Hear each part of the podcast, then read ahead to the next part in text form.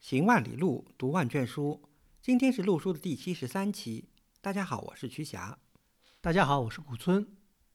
陆书是一档讨论艺术和历史的播客节目。我们追求行知合一的学习体验，行路读书，知其然更知其所以然。欢迎大家订阅收听。我们诚邀您参加陆书的会员计划。您的加入能让我们行得更远，读得更多。有关会员计划的详情，请访问陆书八八点 com 斜杠 member。陆书之友微店是购买会员计划和会员通讯的主要渠道。你也可以添加陆书的微信号 artinstu 二零一八联系我们，a r t i n s i t u 二零一八，或者发邮件至陆书八八八八 at outlook 点 com。曲霞，今天我们的节目呢，想从最近的一部比较时髦的电影说起。时髦的电影，古村老师为什么说时髦的电影？因为这个疫情以后，大家看电影的热情高涨啊。有一部电影呢，也做了很多的宣传。好像曲霞老师，你好像已经看过了，是吧？呃，我最近只看了那个八百。对，其实我呢，就想从这个八百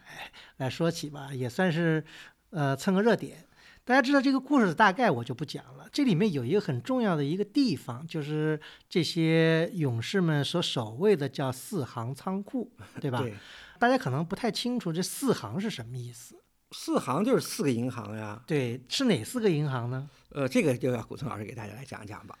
大家知道，在旧中国啊，有四个大的官僚资本的银行，叫中中交农。对，其实这四行仓库并不是指这四个中中交农。中中交农解释一下，就是中央银行、中国银行、交通银行跟农民银行。农民银行，这是民国时候就是经常，就是我们教科书里批判的那个四大官僚资本嘛，对吧？但是我们讲的这四行仓库，并不是这四个银行。这四行仓库呢，是当时在旧中国。呃，民间资本或者叫民营资本或者是民族资本声势比较大的四个银行，也俗称叫北四行，是哪四个银行呢？就是盐业银行、大陆银行、京城银行跟中南银行。嗯，其中这个盐业银行创立的最早，而且盐业银行的创立人呢还挺有意思的，他呢就是我们近代这个大收藏家张伯驹先生的父亲所创办的。嗯。嗯，难怪，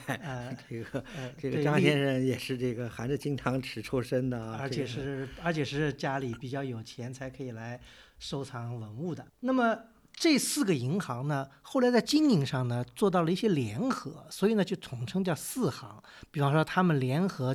办了储蓄会。除了四行仓库以外，实际上上海还有一个很有名的建筑也跟这四行有关系。嗯嗯，你知道是哪个吗？四行储蓄大楼。呃，其实严格的说就叫四行大楼，实际上就是什么呢？就是今天上海的国际饭店。国际饭店呢，当时就三十年代由这个四个银行集资所兴建的。最早当初他们并不叫国际饭店，是叫四行大楼，啊，以这个四个银行名。做办公室吗？对，一开始呢是想作为办公用房，但后来呢测算以后呢，觉得还是做酒店可能比较好，所以呢后来就。变成了酒店，就英文的叫叫 Park Hotel，因为它对，因为它面对的是跑马场嘛。这是乌达克做的是吧？对，这是匈牙利的设计师乌达克做的，而且是旧中国最高的建性的对建筑物啊，嗯，大概要保持了有几十年之久的一个历史，一直到金陵饭店好像。对，从三十年代一直到后来八十年代，对对对，而且不仅是中国了，是亚洲。我们今天的话题呢，就是讲一讲中国，尤其是大家知道中国。的当时的金融中心，旧中国的金融中心就在上海。那么上海的金融中心又在哪儿呢？这就落到我们今天要讲的上海的江西路。嗯，上海江西路呢是一条，现在呢应该叫江西中路，是一条大概只有一点二公里的一条马路。这条马路呢北起苏州河畔，南到哪呢？南到就是今天的延安路，当时就是是一条这个洋泾浜嘛，就这么一条路。这条路呢，是位于在了当时的公共租界的核心区域。嗯，那所谓公共租界就是这个英美租界了。对，这里面呢又有一个要解释一下的，有好多人呢说起上海呢有英租界，有法租界，对吧？这是不错的。但是呢，严格意义上说呢，在历史上英租界存在的时间非常短。啊，这点呢就。简单的要回顾一下上海的这个租界的历史啊，因为租界嗯、是旧中国鸦片战争以后的一个，呃，所谓教科书上写的，就落为半封建半殖民地的一个嗯，象征象征标志性的一个象征性的一个事件了。对嗯因为中英南京条约以后开放五口通商，对吧？五口通商开放以后，这些外国人实际上到中国来居住，可当时呢，中国人的这个反外情绪也好，或者是各种保守情绪也好，比较强烈，所以不让外国人呢进到城里来居住。那既然外国人说，那我得有个地方住啊，那呢就迫使清政府呢签订了一系列的土地租让协定，来使得外国人呢可以租地来建屋居住。嗯，最早的租界呢，实际上是这样的一个起源。那当然，租界的一个标志性的事情，那当然就是还是治外法权，就是他们自己形成一套管理和司法系统。对，那是因为租界慢慢形成规模以后，他们就提出了相应的各种各样的要求。嗯对于上海来说呢，上海是旧中国最大的这个租界地。上海的租界呢，呃，起始于大概是一八四五年。一八四五年呢，上海的道台公墓九呢，跟当时的英国领事达成了一个上海土地章程，就正式呢开辟了这个英租界。后来呢，到了一八四九年呢，上海的道台临桂呢，又跟法国驻上海的第一任领事明体尼呢，又达成了一个协定，所以法租界呢是在一八四九年呢也成立了。当时呢就有英租界跟法租界。后来呢，上海不是发生就在太平天国运动期间，上海发生了一个小刀会起义。这个小刀会起义呢，直接呢把这个上海的这个老城，就是今天的这个南市呢，嗯给攻占了。这样的话呢，就使得上海的南市北边的这个租界呢，受到了一定的威胁。这样的使得上海当时的英法还有美国呢，就联合成立，把他们租界联合起来，因为这样便于保护嘛。嗯嗯啊、这样呢就形成了一个什么？就形成了叫公共租界。就当时也包括法租界的。对，一开始包括法租界，这个英文就叫 international settlement，就是一个国际后来讲公共租界嘛，就叫 international settlement，对一直是用用的这个词。对，因为这个 international settlement 呢是一八五四年成立了，但是呢，到了一八六二年呢，法国人呢就退出了。你知道法国人向来有点儿特立独行的，嗯嗯呃，这里面为什么退出呢？因为法国跟当时的英美租界有个不同的一个治理体系，法国人的这个租界统治呢是完全置于法国驻上海的总领事的管辖下，嗯而英美租界呢，他们中间的这个管理体系，就说呃后来讲的工部局嘛，他们呢是自成体系的。就是自治，是自哎治的。对，是嗯对，是自治的，是不受这个英国或者是美国总领事的这个直接管辖的。当然，英国总领事是有很大的发言权的，但是呢，跟法国的管理体系呢是不太一样的。所以呢，从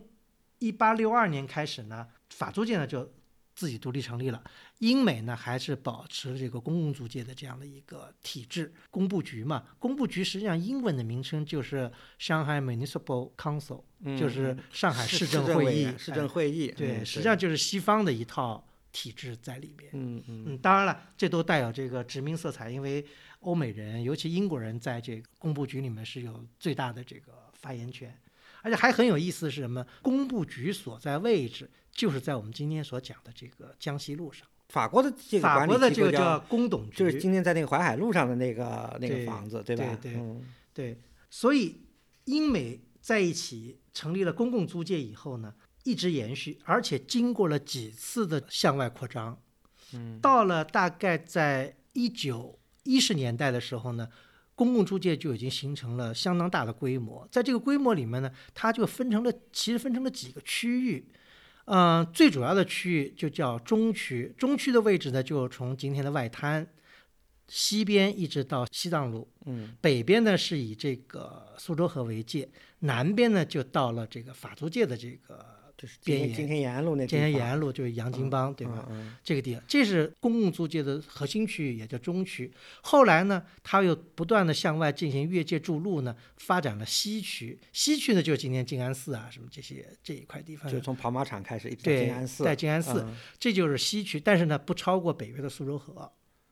那么还有一个是北区，北区呢，就是今天的苏州河以北，到了今天的是天目路以南这个区域是北区，还有一个东区，东区呢就是今天的杨树浦，这这是很大一块区域。这以前呢，呃，主要是工厂区为主。这里面有一个特点，就是说，当时不是有一段时间上海收纳很多犹太人嘛？嗯嗯，这些犹哦太人基本都集中居住在租界的东区，就是今天的杨浦，就是就是杨浦的这公平路码头。啊，呃就公平路码头那边。哎，对，哎，那那个以前讲到上海租界，还经常讲到日本租界，这是个什么概念？在虹口一带的。其实日本人呢，他没有独立的一个租界，它实际上是参与到了公共租界的管理。嗯嗯但是呢，日本因为一些历史原因，它呢基本上以这个虹口公园那边为它的集中地。这个地方呢，实际上已经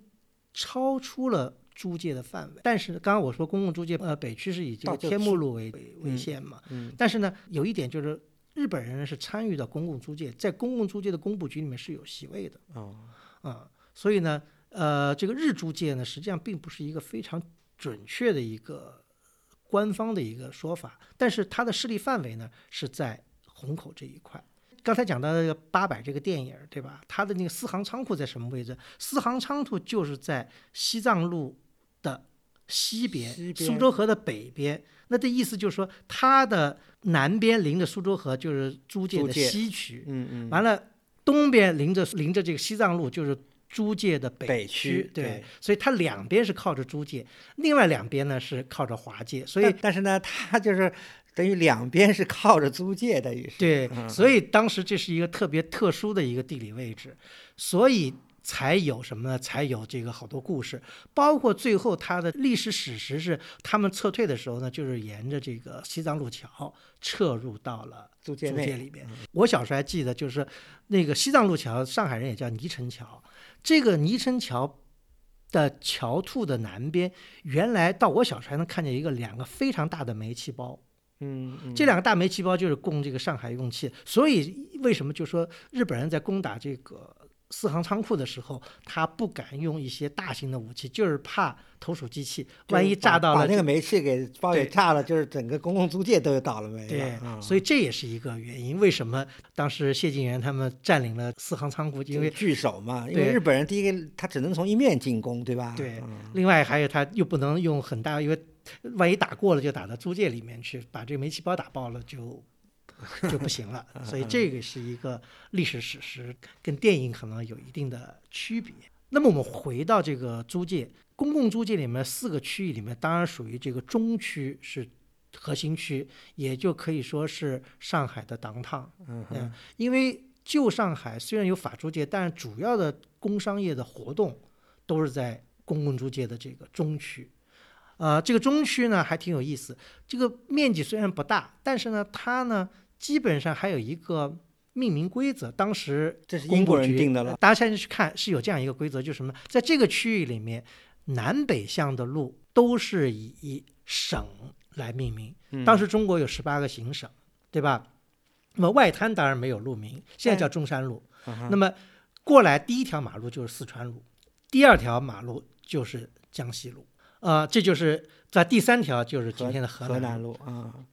完了再过去有西藏不是十八个行省里西藏那西藏路是解放以后才有的，啊西藏路以前叫余下清路，是以人的名字来命名。？OK，但是其他几条路，比如什么云南路啊，什么广西路啊，什么山东路、山西路，都是就全是南北向的。南北向。嗯那么东西向呢，都是以当时的大的城市。啊，当然，第一大马路就是南京路，完了下面就是什么九江路啊、汉口路。那九江在当时还是个很大的城市，也是因为有租界，嗯也是通商口岸嘛。汉口，完了福州，福州是第四。大家会觉得有一个问题，哎，说到后面福州路下面不就有一条叫广东路了吗？嗯嗯，啊，这不就广变东这对，这就是打破规则了，对变成省了。嗯其实呢，这并不是这样的，因为英国人在命名广东路是叫 Canton，天统大家知道，实际上是是广广州的意。思对，嗯实际上这条路严格意义上应该叫广州路，不应该叫广东路。上海人听起来 Canton Canton，那就是这个对 广东了。对其实当时是有这样的一个逻辑在里面。那么这样我们就基本上清楚了江西路租界的核心区的核心位置上，对，那么这条街为什么会成为一个银行街？大家现在知道，在上海，对吧？到了外滩去看，哦那外滩整个这个沿着外滩来说，基本都是银行林立的一个局面，对吧？嗯也包括旧上海最大的银行这个汇丰银行，嗯就是占了一个最主要的位置，对吧？还有中国银行，还有各种各样的一些大大小小的银行都在。那么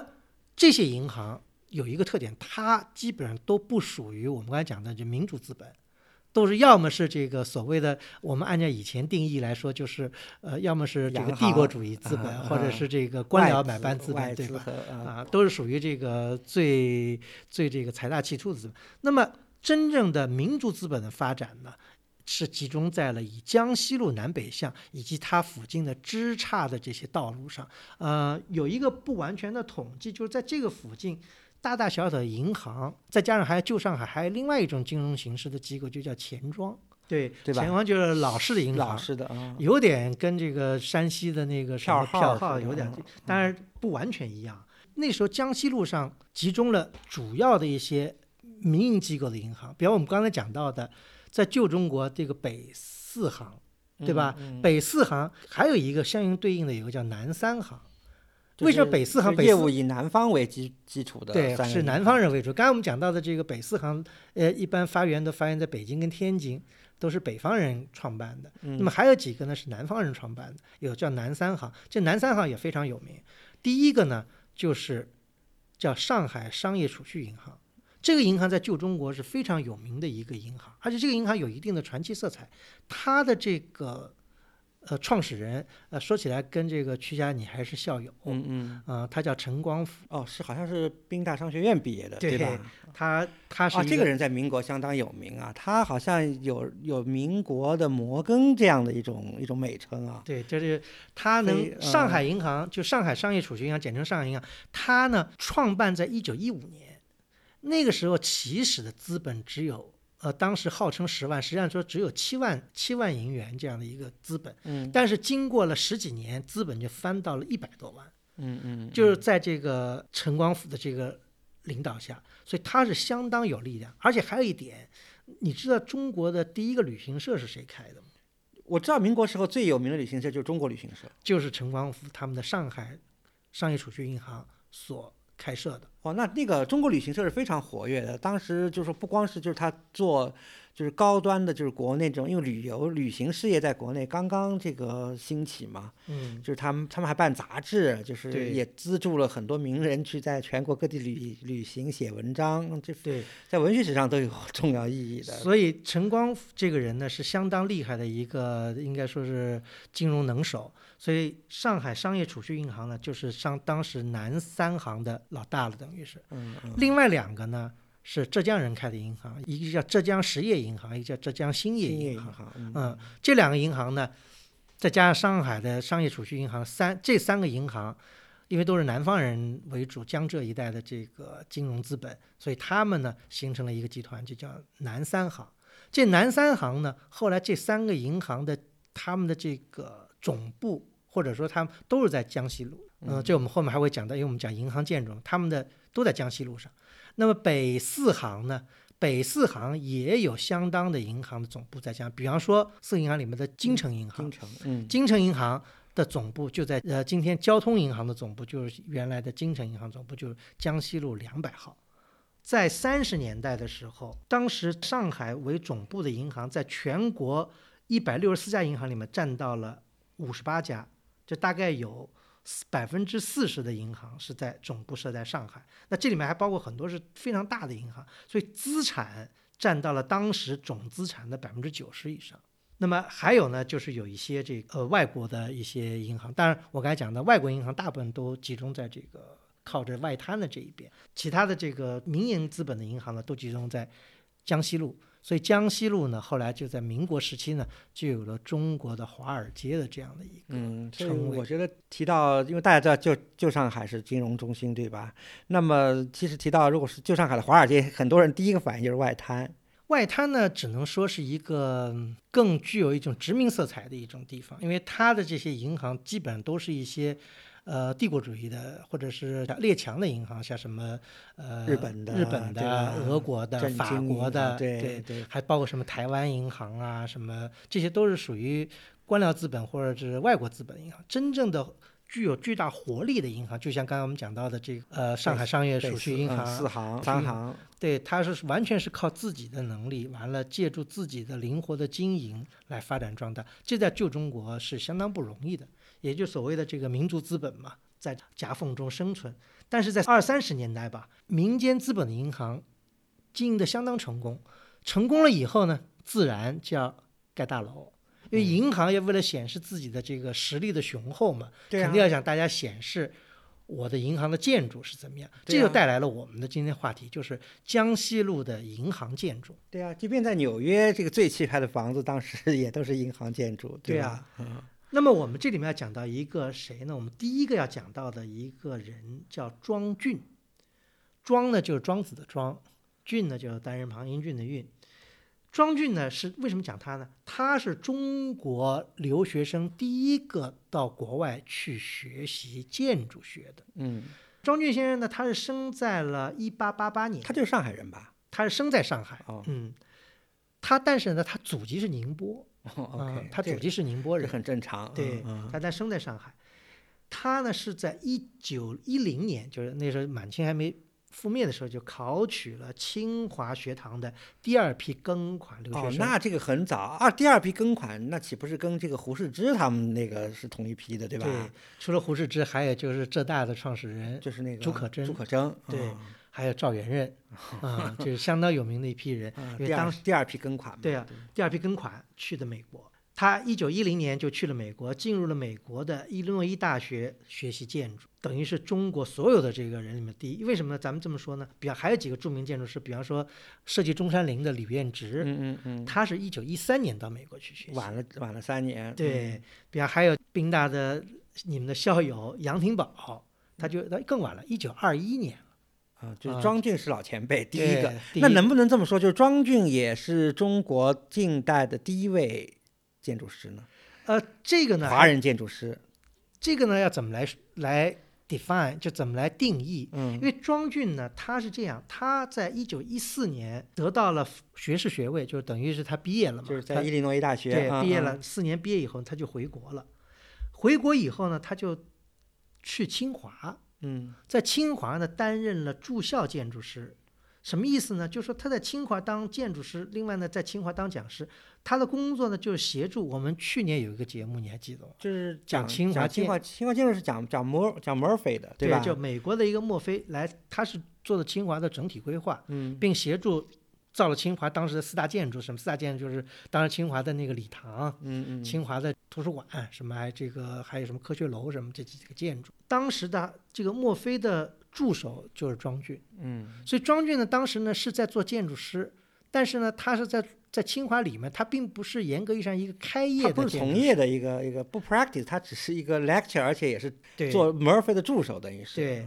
他在清华待了那么多年以后，一直到什么时候呢？到一九二三年。嗯一九二三年呢，因为他那时候已经等于在清华工作很长时间了，他呢又受清华的委托，又带了清华的留美学生，又到美国去了。他带去的那些学生也都是有有学建筑，有有学别的，对，嗯嗯学建筑就有，就有我们后面讲的，一九二三年就有另外一个中国的建筑师，就是陈植。嗯嗯陈植呢是跟梁思成原来是清华的同班同学，但梁思成呢，因为不是有一次出了一次这个意外的车祸嘛，就是脚腿瘸了，反正是，嗯他还嗯就是梁思成后来就晚了一年去，所以就是如果梁思成那个腿没有问题的话，可能就是二三年跟着庄俊一起去了。一起一起去美国了。嗯对，庄俊呢，二三年就带了清华的这些学生呢到美国去，他自己呢后来又到了哥伦比亚大学去进修。二四年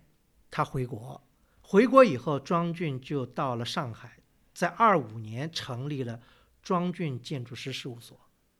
所以说，为什么我说庄俊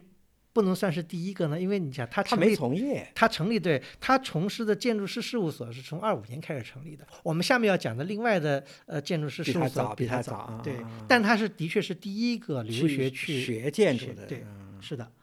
他的第一个项目是什么呢？就是当时金城银行上海分行的大楼，就在今天的江西路二百号。这个大楼设计动工就在一九二五年，竣工在一九二七年。竣工了以后，庄俊设计的得到了大家的好评，大家认为是当时北四行里面最美观、最雅致的一个大楼。嗯嗯这个大楼今天还是作为一个金融机构，呃，是交通银行的一个上海总部的一部分。大家如果去到可以去看，这个大楼基本上是个古典式样的，就是三段式的一个折中主义风格的一个建筑。嗯那么这个建筑呢，也符合张俊那时候的背景，因为张俊去学建筑的时候还在二十呃二十世纪一十年代一。零年代，对，那个时候还没有出现后面的这些这个个 Art Deco 什么都还没有呢。对，所以庄俊做的东西呢，相对来说都是古典气息比较浓厚。但是呢，庄俊呢也随着这个他的这个时间的推移，他的建筑风格也发生变化。比方说，庄俊在三十年代设计的，今天南京路上的当时的这个大陆商场，就是有这个 Art Deco 风格了。啊。还有一点要提出的呢，庄俊呢，在一九二七年呢，就跟当时，呃，也是曲霞的校友，就是范文照，嗯嗯。呃，还有另外一个就是吕彦直，吕彦直我们讲过很多次，嗯、他是这个中山陵的这个设计师，对，而且还还有这个广州的这个中山纪念堂，嗯嗯。嗯他们一起呢就发起成立了上海建筑师学会，后来就更名为中国建筑师学会。这个呢，就是中国建筑师的第一个自己的一个行业组织。嗯庄俊呢就担任了第一任会长，就所以庄俊还是大家认为这个还是就是老大，就是 在这个旧中国的 建筑圈，辈的呃话所以他当了第一任的 会嗯长。嗯对嗯，前辈嘛，对啊基本上庄俊的这些工作呢，都是在三十年代呢，是一他的这个黄金时期，因为他后来，因为他跟这个北四行的关系不错，所以他后来又设计了什么？设计了汉口的大陆银行、嗯嗯，汉口的京城银行、南京的盐业银行。对，都是都是北四行啊，都是北四行的这个。但是呢，庄俊也后来也做了一些比较现代化的一些建筑，比方说庄俊设计的这个上海，当时叫孙克基妇产科医院，就是现在的长宁妇幼保健院，好像是。呃，看起来就是比较现代意味了，因为已经到了三十年代，因为建筑师的这个也得随着与时俱进嘛。嗯嗯所以说，我们来讲呢，就庄俊呢，等于以中国建筑师在江西路等于就设计了一个一个第一个，就一九二五年，对，一九二五年。嗯呃，刚才讲庄俊，他是叫庄俊建设事务所，是以个人名字命名。这个在旧中国很多，比方刚才范文照，范文照也是以个人命名，叫范文照啊建筑事务所。但是呢，在旧中国有两个就团体的命名，就是不是一个人，是几个人合伙的。这在西方也很多，就是这种合伙制的 associates 这种，比方说美国什么 SOM 啊，什么 KPF 啊，这都是几个人合伙的。在中国当时有两个，一南一北，挺有意思的。在北边的叫基泰工程师，啊，这不像什么事务所名字。在南边的叫华盖建筑师事务所。哎，挺有意思的。你别说，古松老师，这个他一个叫基泰工程司，好像有点传统的这种对，名字上就有点传统的意味啊。对而华盖事务所，哎，又是一种可能从一种新式译法，对吧？对，这两个事务所呢，实际上都跟这个曲霞你的这个母校宾大有很深密的联系。就全是去宾大学的那些人回来的，啊，基本上都是这样。我们先讲这个基泰工程师。基泰工程师呢，是一九二零年成立在天津的。嗯他的第一个发起人呢，姓关，关羽的关，叫关颂生。关颂生呢，是一九一四年到但他不是 Penn 毕业的，他对他是是 MIT 的，对吧？，对他到麻省理工学院学的。一九一八年毕业了以后呢，完了到哈佛去读了一年研究生 （graduate school）。他在哈佛的时候呢，这在或者或在波士顿的时候呢，认识了宋子文。啊，OK，呃，这样的话，他呢给他以后回国呢奠定了一个很好的一个基础。他回国二零年，他不是一一八年毕业吗？他二零年在天津就创办了叫基泰工程司。创办了基泰工程师以后呢，他的第二个合伙人就是宾大的校友了，姓朱，叫朱斌。朱斌，嗯，嗯，他一九二三年就宾大的硕士就毕业。那他们俩是不是 related 的？就是他们俩有一定的亲戚关系，嗯他们俩就是说，朱斌呢是关颂生的妹夫，啊，嗯，是这样一个非常密切的关系。那么这里面他们引进的第三个合伙人就大大的有名了，第三个合伙人就是杨廷宝。嗯。呃，杨廷宝呢是一九二一年到宾大去学习，一九二五年在宾大拿到硕士，二七年回国以后呢，就就加入了加入了基泰？对，嗯加入基是成了基泰的第三个合伙人。所以基泰工程师他的英文名字就叫关朱杨 And Associates，对 OK，对。但是后来呢，他又发展了两个另外的两个合伙人，嗯，呃，一个呢是关松生的弟弟，那也还姓关关，对吧？还有一个偏角还姓杨，所以他的这个英文名字就还是呃这个关朱杨，安利阳，OK OK，所以但他中文名字叫叫基泰工程师。基泰工程师呢，这里面挺有意思，他呢主要的原来的这个工作呢是在天津，因为你想他是北方嘛，在天津的租界里面，嗯嗯嗯，设计了一些，而且还有一个源泉呢，就是说关颂生呢，他在天津通过关系呢认识了这个当时的张学良，哦，那就是跟东北有关系。，对，他就延揽了很多东北的一些项目。结果呢，当然大家知道，这个东北当时很多人去，对吧？包括梁先生那时候也去东北，啊对啊对童俊什么都对都到东北，东北，去在东北待过。那么在东北接了项目呢，结果九一八事变就发生了。九一八事变发生以后呢，因为这个关颂声不是当时在东北接很多项目，算是这个在这个基建行业很有名气，嗯，嗯所以当时的这个伪政权呢，就日本人呢就想叫关颂声呢在东北就出任当地的这个职务，伪职呃等于是，对是伪职就还把关颂声给扣留在了东北。就关颂声还通过了这个就洪门职工党这些这个黑社会地呃等于是地下地下这后来把他给救出来，结果他就很害怕了，很害怕以后他就不敢待在天津了，以后呢他又跑到南京去了。那时候国民政府不在南京，他不又认识宋子文嘛？嗯嗯，后来他的整个的这个重心后来就等于转基泰的重心就去南京，所以才有这么多后来杨廷宝在南京的项目。对，是的，啊所以和所以才有杨廷宝，但是他在北方呢还有一定的。呃，影响力影响力嗯对，但他重心后来就都转移到南，所以杨廷宝后来在呃这个民国建筑里面承担了很多的这个角色，对吧？这个我们以前讲这个民国建筑南京民国时候说建筑讲过，嗯对，因为基泰工程师是一个非常历史悠久的在在旧中国的一个机构，因为它从一九二零年成立，对吧？一直到一九四九年，一九四九年以后，这个关颂声呢，他又流转到了香港，嗯，跟这个朱彬也到了香港，又成了香港的这个第一代的等于建筑师。后来关颂声还到了台湾，在台湾又恢复了他的基泰工程师，哦，所以基泰工程师这个名这个机构一直在台湾延续到了上个世纪六七十年代，嗯啊、是非常有意思的一个一个传奇。发对对，嗯嗯基泰工程师在江西路的也有自己的作品。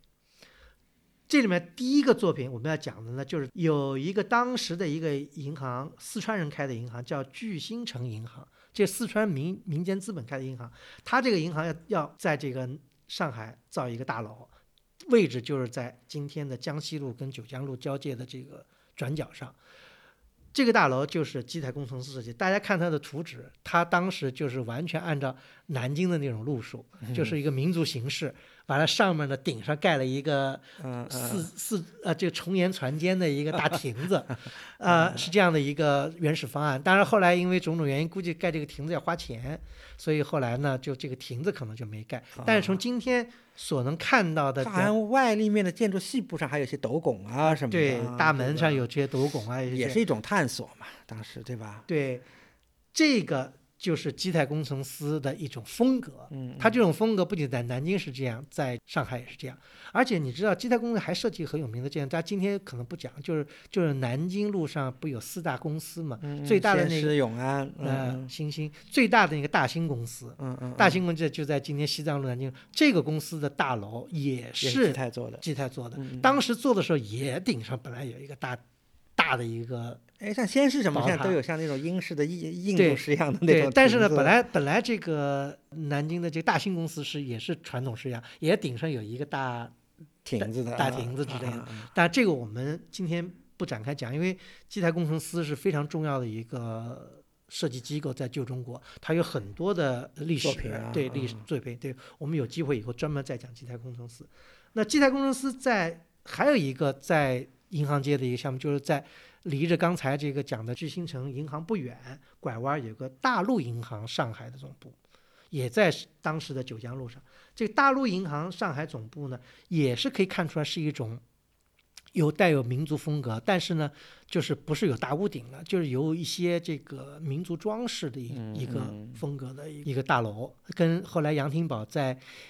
南京设计，比如什么南京什么呃陆军医院啊，什么就是非大屋顶的那个建筑有很多相似的地方，也是他们基泰工风格，一种风格，嗯。嗯，那么我们刚才讲到的是基泰工程师，讲跟它对应的南方的一个另外一个非常有名的建筑师事务所，就叫华盖建筑事务所。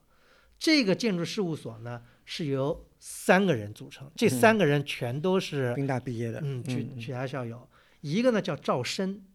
一个叫陈直，一个叫童俊。嗯嗯这里面可能大家如果读书多的话，可能对童俊可能印象可能比较深，因为童俊写过一本比较有名的书，江南园林志》对江南园林志先生写的，对而且也是南宫三杰嘛，对南对吧？宫三杰嗯，当时就是这是解放以后了，这嗯个杨廷宝、童俊跟刘敦桢先生，先生，嗯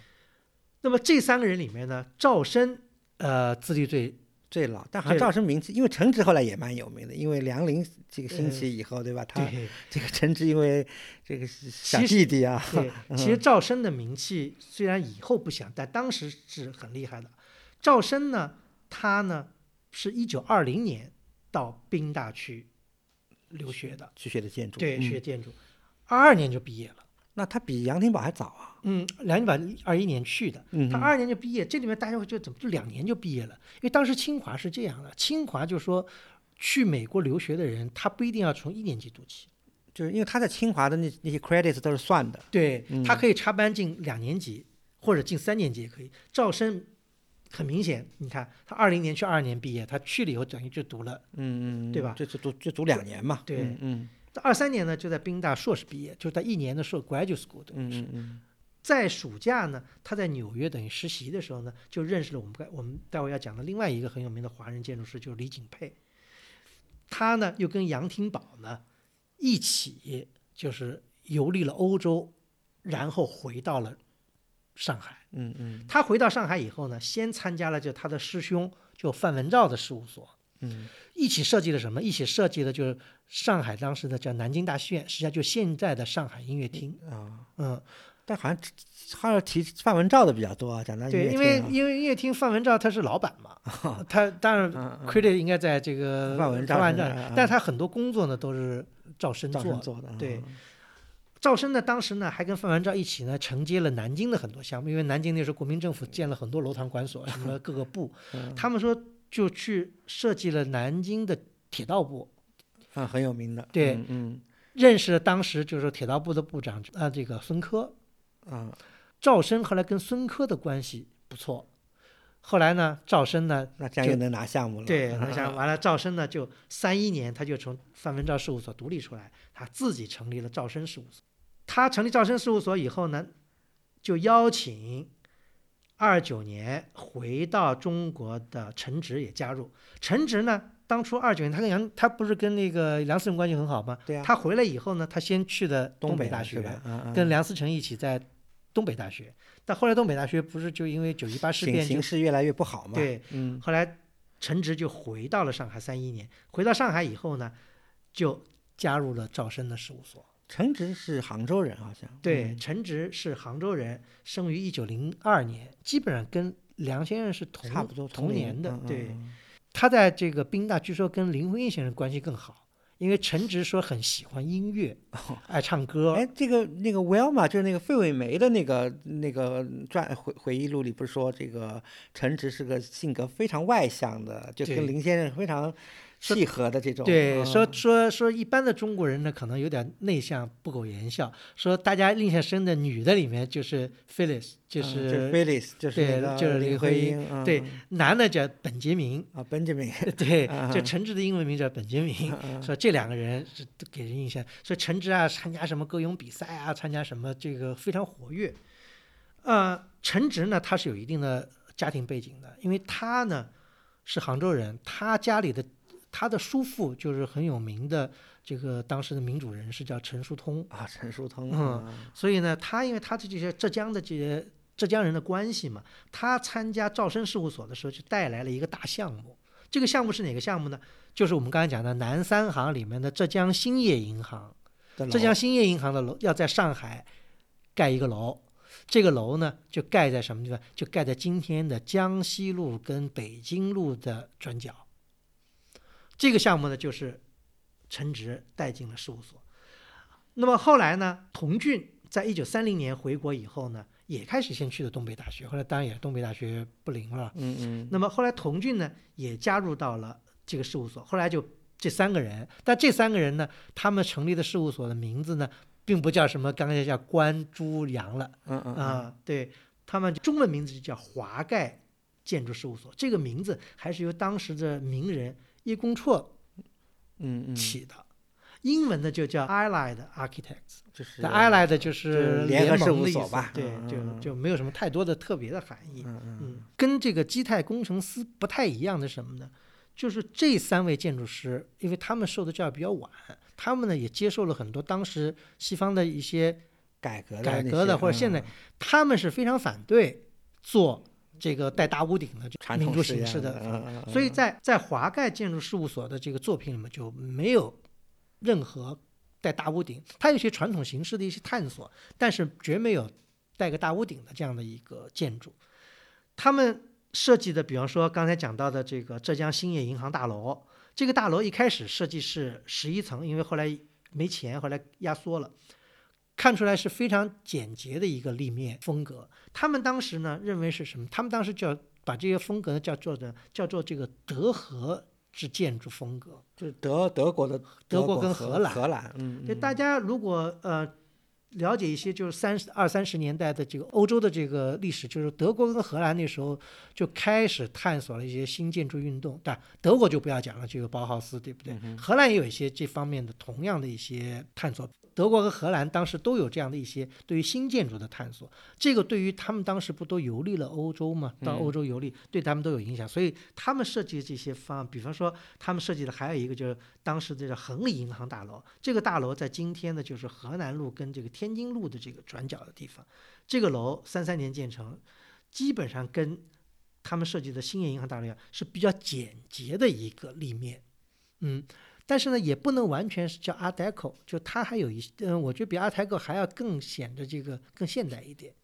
但是呢，他们毕竟还是什么，还是 b o d e Art，就是波扎艺术训练出来，所以他们在做立变的时候呢，还沿用了这些比例啊、这些分割呀、这些。就是古典的美的美学，他们还是比较尊重的，对嗯，对，但形式上呢，已经开始往现代方面进行探索了，。嗯，对，这个呢是华盖事务所的一些设计风格，因为华盖事务所，呃是非常重要的一个建筑事务所，他们设计了很多上海的一些公共建筑。这个如果有机会，我们可以跟这个呃基泰啊基泰以后搁在一起讲，因为它基本上是属于当时的这南北双雄这样的一个 建筑师。还有一个我们不是提到，就是说赵生在纽约工作的时候认识一个李景佩嘛，李景佩这个人，我觉得也要提一提啊，提一提，嗯要很重要的一个设计师。他呢，实际上是一个 A B C，就是他是真正华侨，等于是，不，他不叫华侨，他是生在美国的，嗯，他是一九零零年出生在纽约的。等于是二代了，对他呢是在美国受的建筑教育，但是他的学校不能跟这些比，他是在一个他叫他叫 Pratt Institute，不能像这个他们刚才另外几位那样是在 MIT 啊、对什么，这个不一样，对嗯但是呢，他后来呢就回国发展。他发展上，他跟这个吕彦直关系不错，所以他呢跟吕彦直两个人成立了一个叫燕佩，就是吕彦直的彦，嗯，跟这个李景佩的佩，嗯嗯燕佩建筑事务所。呃，吕彦直不是很不幸，就是说，呃，很就就是中山陵设计完了就没有中山陵没有建完，他就去世了嘛。嗯嗯中山陵剩下的很多工作都是由李景佩后来完成的。嗯李景佩这个人，我们还讲过，在哪儿讲过呢？就是在去年我们讲这个武汉大学的时候，嗯武汉大学不是由美国人，嗯，美国建筑师来整个设计的吗？但很多具体的建筑实际上是由李景嗯，李景佩佩做的，嗯，来完成的。所以那这样子说来，他对这个中国的传统形式是非常了解的。对，李景佩也做了一些因为中山陵的这个设计这这个样式嘛，还有这个武大也是非常这种对，传统的，对吧？在上海，它有一个一个项目，就是八仙桥的基督教青年会的一个大楼，那也是一个就是带着大屋顶的一个房子啊对，还有呢，就是它比方它设计的，在今天的呃。圆明园路就是今天所谓的，现在不现在上海发展了一个叫外滩园的一个开发项目，里面有一幢大楼，就是原来的中华全国基督教女青年会总部大楼。啊，那它应该跟教会的关系比较密切，都是做了一些教会的公共建筑。对，他做了很多这个 YMCA 的建筑在中国，呃，那个房子也能看出是有非常强烈的一些民族形式在里面，比方它有一个大须弥座。那个那个建筑，对，嗯嗯，那个建筑还挺有意思。这个我们最近不是有一个热门电视剧叫《三十而已》，嗯那里面就多次拍到了那个建筑的一个一个一个部分，就是一个有一个大须弥座。当然，他现在那开了一个咖啡屋，就是但能看到那个，这是李景佩做的一些主要建筑。但是李景佩在做银行建筑的时候，就在江西路上有江西路起码有两个银行是他做的。这两个银行建筑是完全看不出有任何的，嗯，传统形式，而是完全是一种当时三十年代美国的阿黛克的摩天大楼的一种缩小版。OK，啊，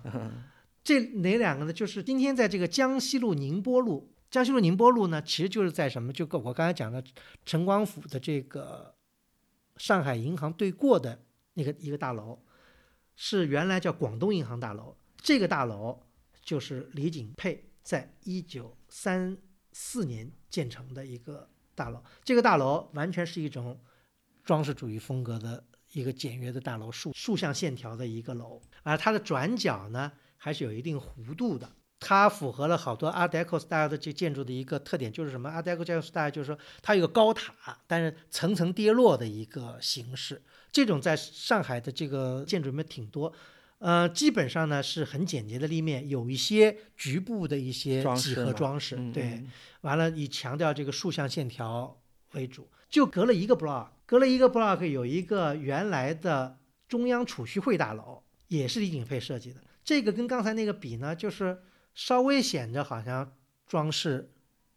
多多一点。对，这两个大楼的落成时间差不多，一个是一九三三年，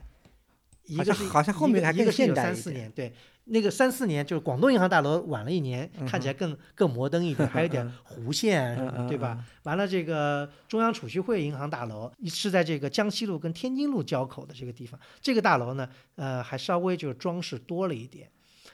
这样风格的建筑呢，其实在江西路上很多。嗯，最有名的就是在江西路跟福州路交口的这个十字路口，这个十字路口也可以说是当时。租界的一个很重要的一个十字路口，因为什么？它是经过了一些设计的，就是一个十字路口应该有四个 corner，四个一个 corner 呢已经是被这个工部局大楼占了，是一个非常工部局大楼是一个是一个古典主义的一个风格建。另外三幢楼，呃，分别在它的东南角跟东北角是一对儿楼，这一对儿楼呢，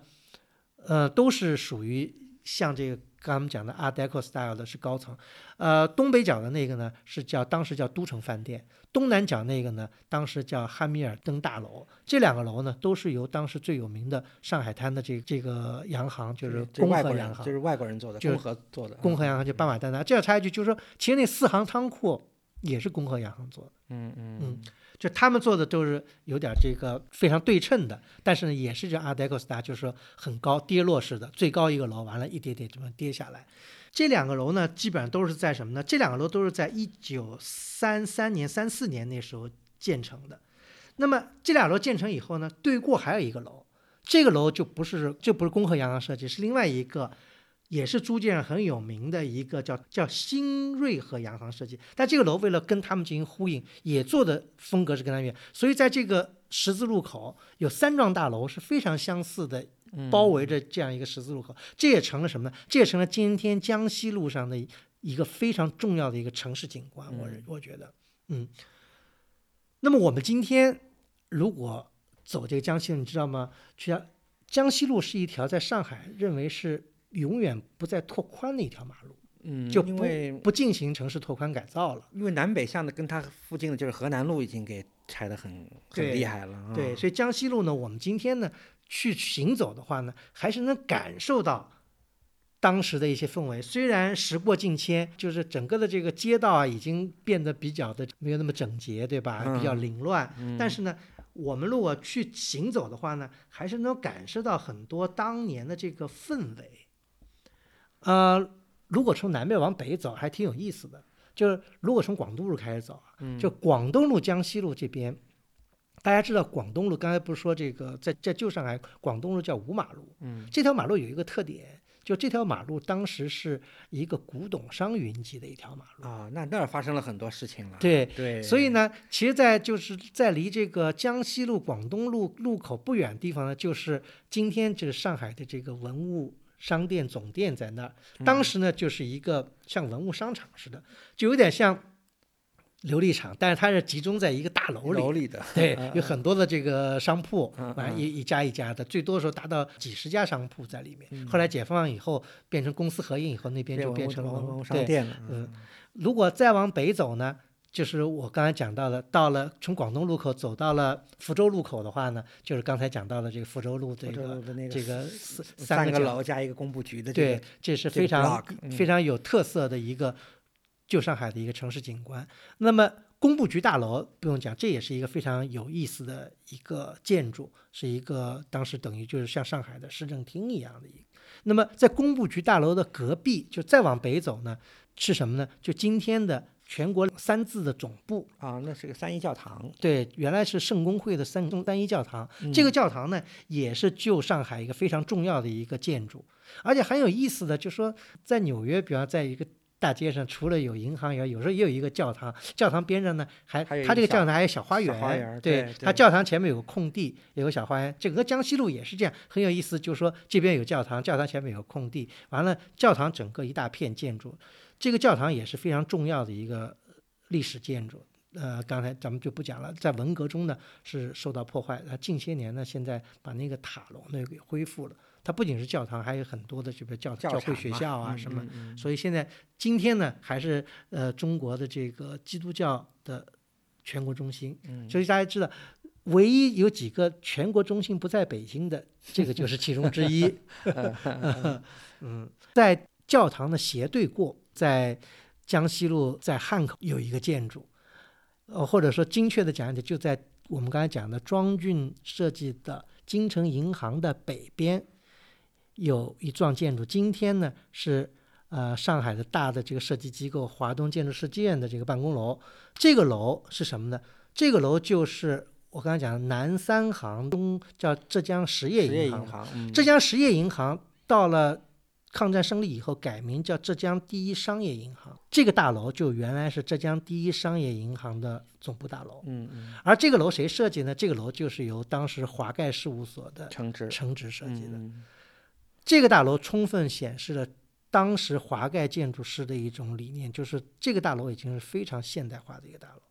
它在四十年代设计的，完全是一种水平线条，非常简简洁，符合现代建筑的所有特征，跟江西路上以前设计的所有的各种银行的大楼风都格风格都很差很多了。嗯对很嗯那么这个大楼是承职设计，其实浙江实业银行在战前就买了这块地，准备要盖大楼，已经请一个美国建筑师设计了方案，打了桩，但是因为这个太平洋战争的原因嘛，后来呃日本人占领租界就没有就停工了，停工了结果战后呢，准备再重新再进行。后来这个浙江的老板呢，觉得这个以前的设计不满意，后来就请了华盖事务所的陈植，因为他们都是都是浙江嘛人，对。嗯嗯后来再重新进行设计，所以陈植呢就利用这次机会呢，把这个大楼设计成一个非常符合现代审美标准的一个，应该说是整个江西路上最现代化的嗯，一个大楼。